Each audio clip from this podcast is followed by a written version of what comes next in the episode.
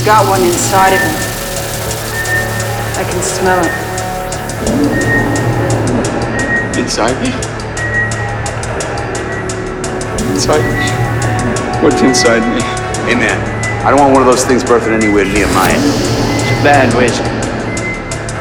What's inside me? Look, we can't just leave him here. I thought you came here to stop him from spreading. What's inside me? There's gotta be a process. Can you stop it? Got no time for that. Can't do it here. The lab is out of order. What's inside me? I could do it. I of hit. head. Pain this way, do it this way.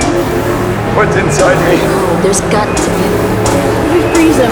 What's in fucking inside me?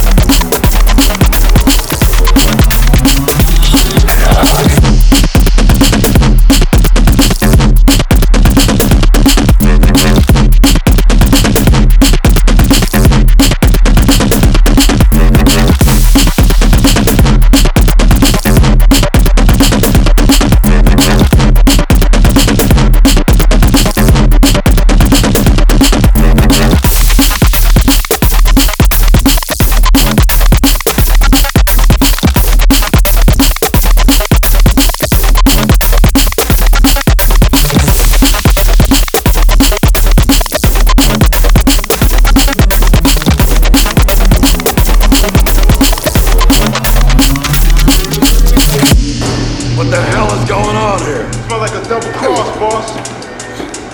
Where's the other one? The chair. Don't ever touch me.